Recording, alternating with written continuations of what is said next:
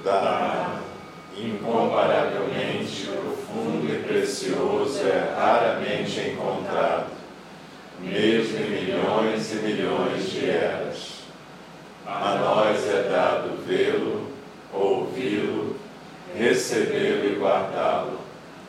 Oxalá possamos verdadeiramente compreender e praticar o significado das palavras do Tathagata. O Dharma, incomparavelmente profundo e precioso, é raramente encontrado, mesmo em milhões e milhões de eras.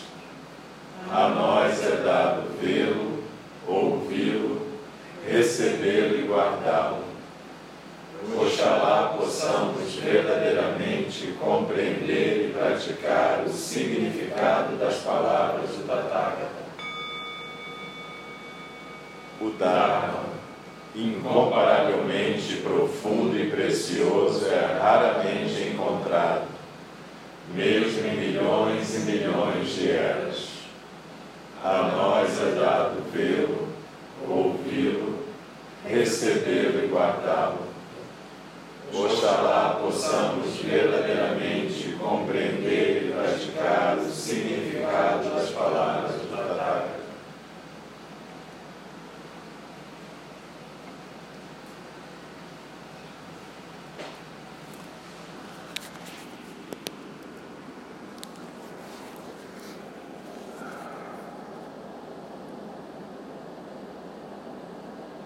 Vamos prestar atenção no nosso corpo, na postura, sentindo as pernas cruzadas na almofada ou no chão, a coluna ereta, a cabeça bem equilibrada, observando se existe alguma tensão e colocando a atenção no hara, no nosso centro e na nossa respiração.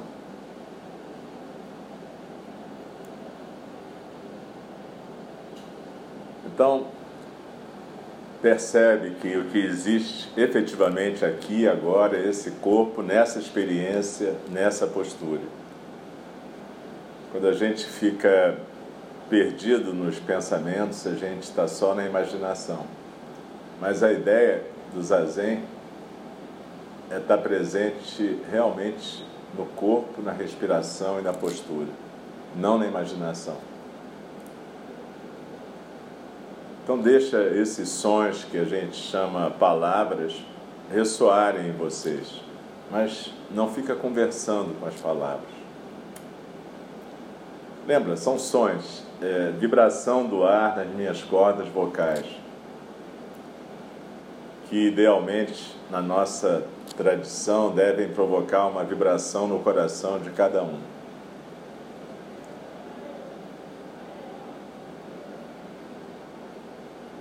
Tempo todo, na nossa tradição, é dito para a gente não ficar agarrado às palavras. Como é que a gente começou aqui agora? O Dharma, incomparavelmente profundo e precioso, é raramente encontrado, mesmo em milhões e milhões de eras. A nós é dado vê-lo, ouvi-lo, recebê-lo e guardá-lo. Cada um de nós é o próprio Dharma. Então, como é possível que ele seja raramente encontrado? A gente sempre vai encontrar essa contradição no Zen, porque é uma maneira de dizer para a gente não se apeguem demais às palavras. O Dharma é raramente encontrado, no entanto, todos nós estamos aqui sentados, todos nós manifestações do Dharma. E ao mesmo tempo ele é raramente encontrado, porque a gente está tão perdido na cabeça da gente, tão preso na elucubração mental, que a gente sequer se vê. A gente podia encontrar o Dharma a cada momento, simplesmente estando presente no corpo, na respiração e na postura. No entanto, a gente acha que o Dharma vai estar em algum lugar, talvez na estátua do Buda no altar, talvez na fala de um professor, talvez num sutra. Efetivamente pode estar em todos esses lugares, mas só vai estar nesses lugares se quem estiver olhando para esses lugares estiver olhando com o próprio olho do Dharma. Dogen Zenji fala, quando escreve, ele dá o nome do seu escrito como? Ele chama Shobogenzo, tesouro do olho do Dharma, tesouro do olho do verdadeiro Dharma. Isso quer dizer que só o olho do Dharma pode ver o Dharma. Isso é dito de várias maneiras, só um Buda reconhece um Buda.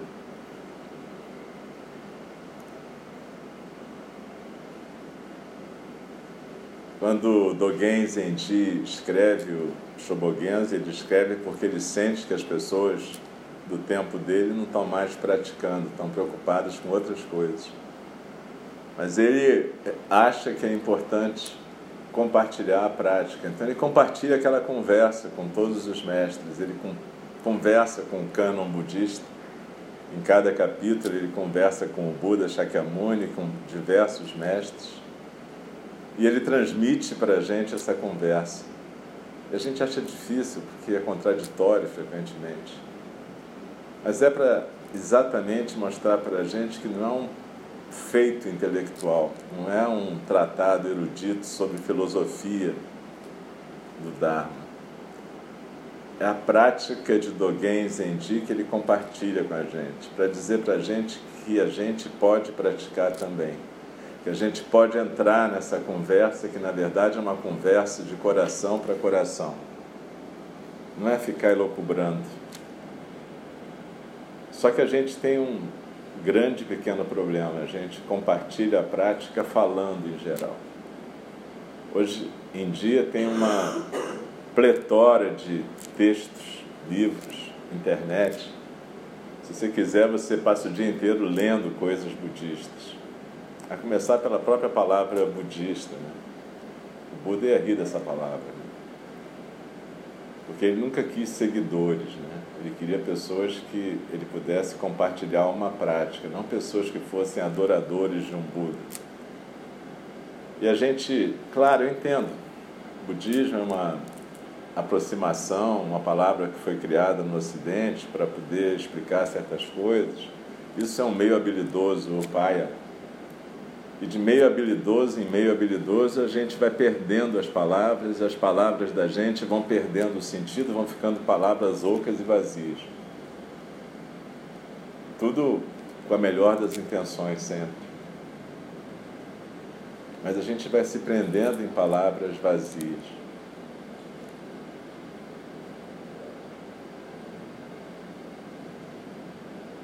Cada um de nós praticantes têm que assumir o seu corpo, a sua respiração e a sua postura. E o seu silêncio também. A gente fala demais. Como é que a gente pode prestar atenção se a gente está sempre falando e compartilhando? Quando o nosso professor Buda Shakyamuni falava em fala correta, ele dizia uma fala que fosse plena, plena de sentido no momento em que ela é emitida. Tá bom, é só o som da corda vocal de um macaco um pouco especializado. Mas ela pode ajudar realmente a despertar alguma coisa. Mas isso se essa vibração, se esse som tiver a ver com o coração e com aquilo que está sendo vivido naquele momento. A gente transforma a nossa comunicação numa novela, numa série de mau gosto, cheio de sentimentalismo, gritos e sussurros à toa. E a gente não comunica o que a gente precisa efetivamente comunicar. Se a gente efetivamente prestar atenção e praticar o Zen, a gente vai aprender a não ficar vazando para o mundo essa conversa, essa esse churiar, essa coisa de papagaio que está na mente da gente. A gente não precisa compartilhar isso com o mundo nem com os outros. A gente não precisa atrapalhar a prática das pessoas. Quando a gente se comunicar, não precisa ser uma coisa sombria, melancólica, mas tem que ser uma coisa que auxilia a prática de todos, a nossa própria de quem está em volta. Esse é o sentido de uma sanga, de um grupo. E nós aqui temos uma responsabilidade, porque a gente já está praticando junto há um tempo. Então a gente tem que se comprometer com a prática, não com achar que alguém vai iluminar a gente ou trazer um conhecimento brilhante que vai indicar um caminho, mas assumir a responsabilidade pela sua própria prática.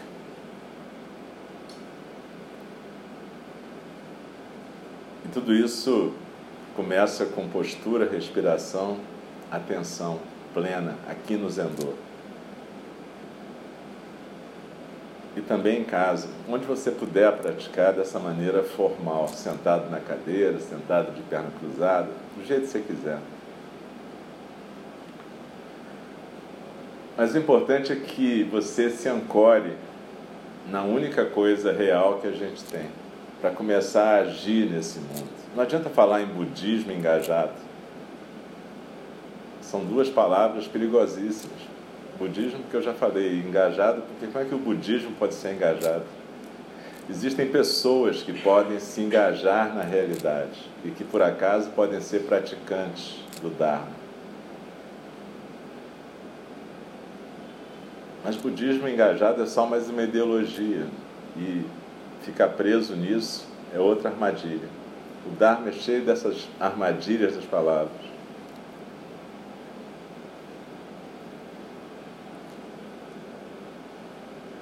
O Buda Shakyamuni, Dogen Zenji e inúmeros outros mestres e professores tentam dar para a gente instrumentos para a gente abrir a prisão da mente da gente.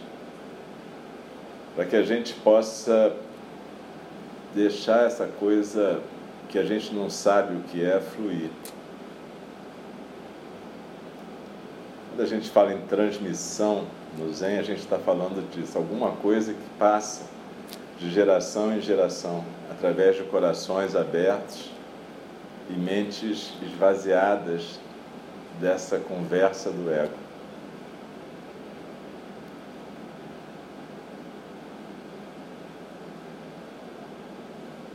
Na mitologia grega existe um personagem que é chamado Narciso, que a gente conhece muito porque isso virou parte da psicologia ocidental.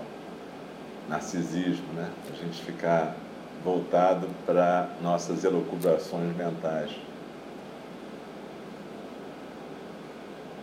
O Buda dizia que ele era um médico e que ele podia ajudar a gente a sair dessa doença. A gente às vezes acha que narcisismo é só essa coisa de vaidade e de ego onipotente ou arrogante, mas tem um narcisismo negativo também. É um outro tipo de arrogância. Eu não presto, eu sou inútil, eu sou incompetente e ao mesmo tempo você fica o tempo inteiro rodando em torno disso. É um outro tipo de narcisismo. O que o Buda preconiza é que a gente possa escapar das garras desses narcisismos positivos ou negativos. E a gente faz isso através da prática. Eventualmente, quando fica muito doente, a gente pode procurar um médico, um terapeuta, um... qualquer coisa para ajudar a gente nessa tarefa. Porque às vezes a gente fica doente demais e não consegue sair disso sozinho. E a prática não é para substituir um tratamento quando ele é necessário mas a gente tem que praticar. Não adianta estar aqui no Zendô. O Zendô é um tipo de útero. A gente usa uma expressão útero dos Budas, Tathagata Garba. Normalmente a gente pensa em útero dos Budas como aquela consciência absoluta, aquela coisa que está mais além das oito consciências. Mas o Zendô também é um útero de Budas, porque a gente tem que nascer desse útero e viver no mundo que existe. A gente tem que sair da imaginação do Zen. Aqui a gente tem uma chance preciosa de entrar em contato com o corpo, com a respiração e com a postura de começar a praticar essa observação do mundo da imaginação e começar a perceber o que ele é. Ele não vai ser eliminado, mas ele pode perder o poder que ele tem sobre a gente. E a gente pode dar espaço para o Dharma efetivamente se manifestar. E aí então ele realmente vai poder ser visto, ouvido, compreendido, guardado. Por enquanto ele é raramente encontrado, porque a gente está afundado no narcisismo. Mas se a gente efetivamente entender a nossa prática e a nossa proposta de prática, a gente vai entender que isso é um projeto de vida. E que esse é um projeto contínuo para a gente fazer a cada momento, de uma maneira tranquila, leve, não é sombria. Mas cada vez que você tiver vontade de deixar vazar o seu ego, você pode prestar atenção. É assim que Shantideva fala no Guia do Caminho do Bodhisattva. Então tem mil oportunidades a cada encontro, a cada relacionamento da gente tomar cuidado, da gente se controlar. Essa palavra controle é muito mal vista. Mas um praticante é um sujeito que se controla para que ele possa não vazar para o mundo. Então ele aprende a, mesmo que ele não tenha compaixão suficiente, ele aprende a, pelo menos, imitar a ideia da compaixão, olhar para os outros e tentar não julgar o tempo todo olhar para os outros e não tentar ser crítico o tempo todo. Mas sim perceber cada engajamento, aí sim é um engajamento em cada relação como uma oportunidade de praticar. Daquele zazen virar um zazen em relação. Prestar atenção nas palavras que está dizendo, no efeito que está acontecendo, no que, que você efetivamente quer alcançar com aquelas palavras. Você é só ficar desabafando. Tudo bem, às vezes é necessário desabafar, mas a gente não faz isso muito conscientemente. A gente faz mais como uma criança. A gente fica esperneando quando se sente frustrado, infeliz, chateado. É diferente de compartilhar com alguém quando você precisa de um apoio ou de um escuta para te ajudar. Beleza. Mas a gente tem que lembrar que nós somos adultos e praticantes e que a gente está aqui para prestar atenção. A gente não está aqui para vazar, para ficar escorrendo como se fosse um líquido que está sempre vazando pela rachadura do frasco. Vocês já devem ter visto a expressão: ele é um bom continente para o Dharma, ele é um recipiente do Dharma. Dogen Genji fala disso. Então ele não fica vazando, sabe? O Dharma está ali. E ele compartilha o Dharma. Ele não fica vazando o Dharma. Então a gente está num momento, enquanto Sangha, que a gente tem que cultivar esse ambiente de prática a qualquer momento, não só no retiro, não só numa semana de silêncio, não só durante o zazen formal, ou na cerimônia, ou no SAMU, mas a cada momento, aqui na casa e fora dela. Você se vê efetivamente como um praticante, praticante do Dharma. Esquece essa história de budismo. E se você quiser praticar o engajamento, eu vou achar maravilhoso que você se engaje na política, na ação coletiva, na reunião de condomínio da sua casa, onde for. Mas esquece essa baboseira de budismo engajado, pelo amor de Deus. Mais uma ideologia que a gente não precisa. A gente precisa é efetivamente estar presente. E aí, através da presença, a gente fica engajado.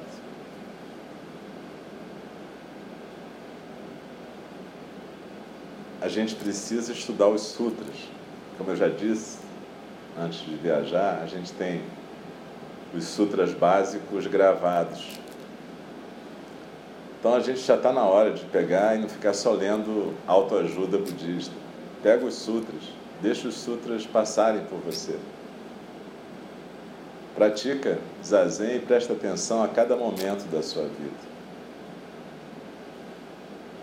Não fica absorto na imaginação.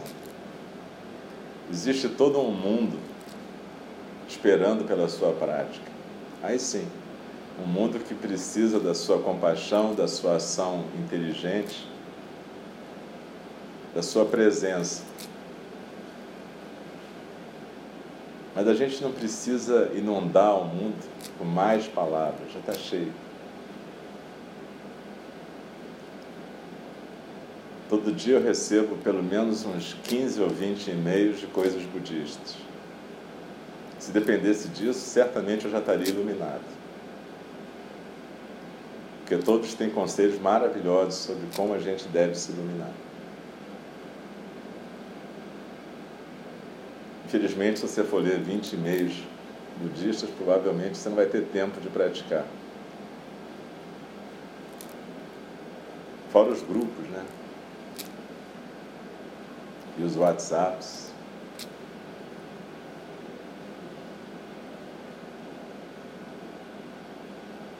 Então sente aqui agora, senta e sente corpo, esse corpo aí, esse mesmo.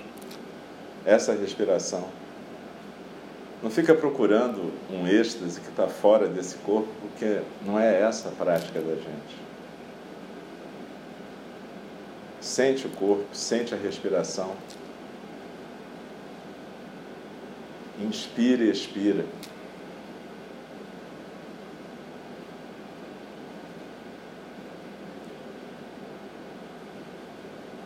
E daqui a pouco, quando a gente recitar os quatro votos, no final, o Jikido vai falar: não desperdice a sua vida. É incrível como a gente pode ouvir isso toda semana e continuar desperdiçando, mas faz parte da contradição humana.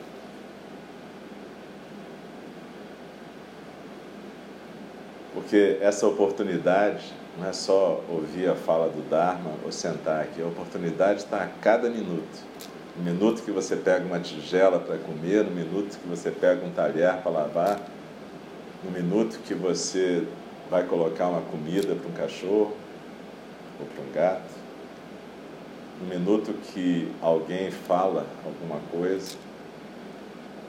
Essas oportunidades estão sendo apresentadas para a gente a cada minuto, a cada segundo.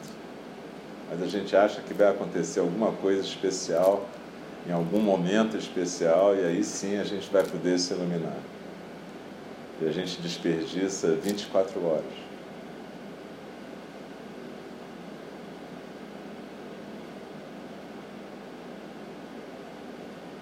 A cada minuto o ensinamento está presente. Mas aí a gente tem que usar o olho do Dharma.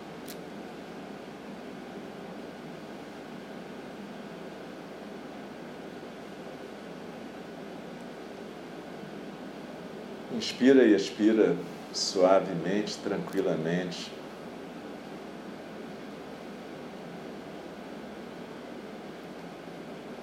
Com compaixão e respeito por você mesmo e por todos aqueles que praticam a nossa volta. Os de duas patas, os de quatro patas, os que voam, os que estão com raízes na terra, os que estão nascendo, os que estão morrendo.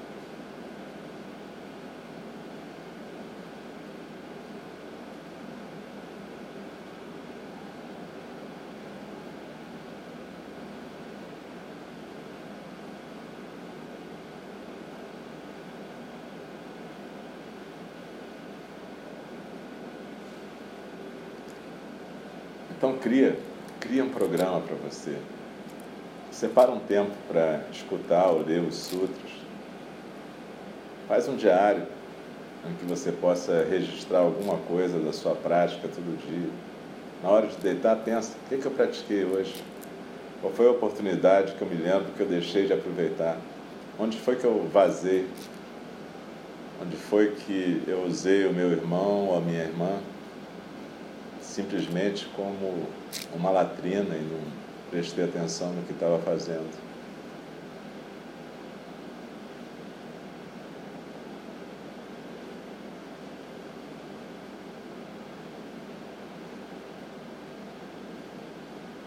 Na verdade, esse verso de abertura do, da fala do Dharma, ele se aplica a cada momento da nossa vida. O Dharma é infinitamente profundo e precioso e é raramente encontrado, mesmo em milhões e milhões de eras. Mas ele está aqui a cada momento. Esse é um Koan.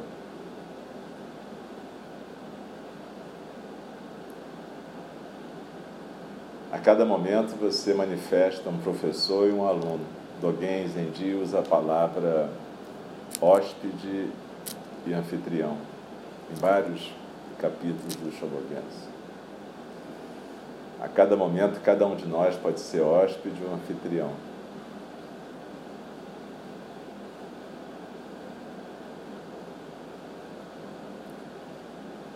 Mas a gente tem que estar presente.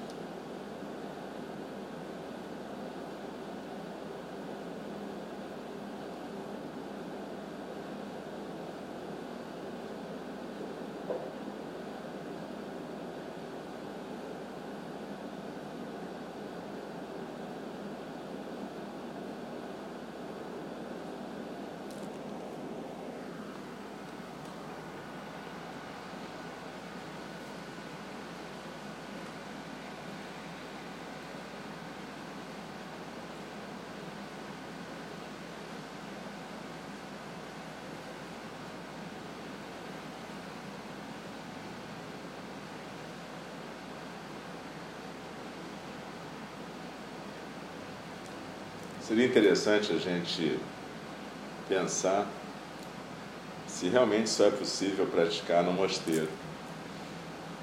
Nos mosteiros, normalmente, a gente encontra um ambiente de silêncio, porque, como a gente está no mosteiro, a gente percebe que a gente deve aproveitar aquele ambiente e não deve perturbar a prática.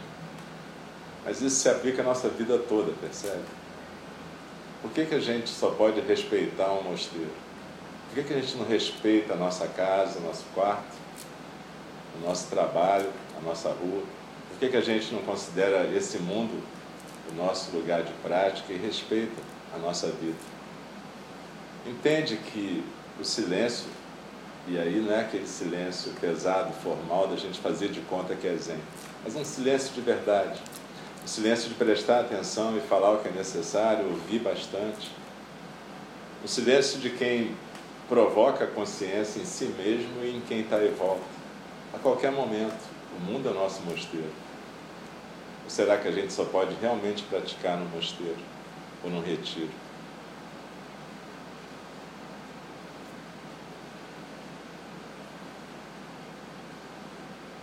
Eu não tenho respostas para essas coisas, mas eu queria que a gente pensasse nessas perguntas.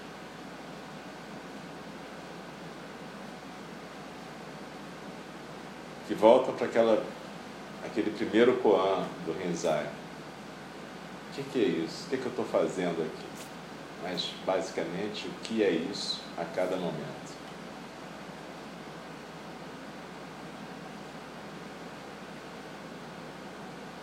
A gente acha que só álcool, maconha, cocaína são anestésicos, mas a gente usa muita coisa como anestésico. Muitas telas, muitas falas, muitas relações.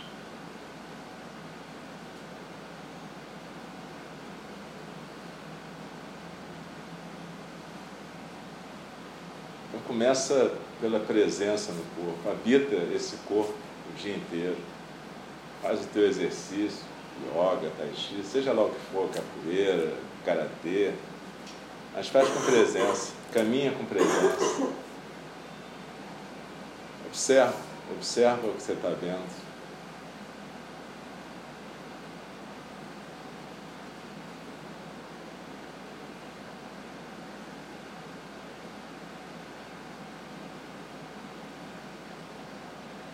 Então, carrega o zazen contigo. Seja esse útero dos Budas.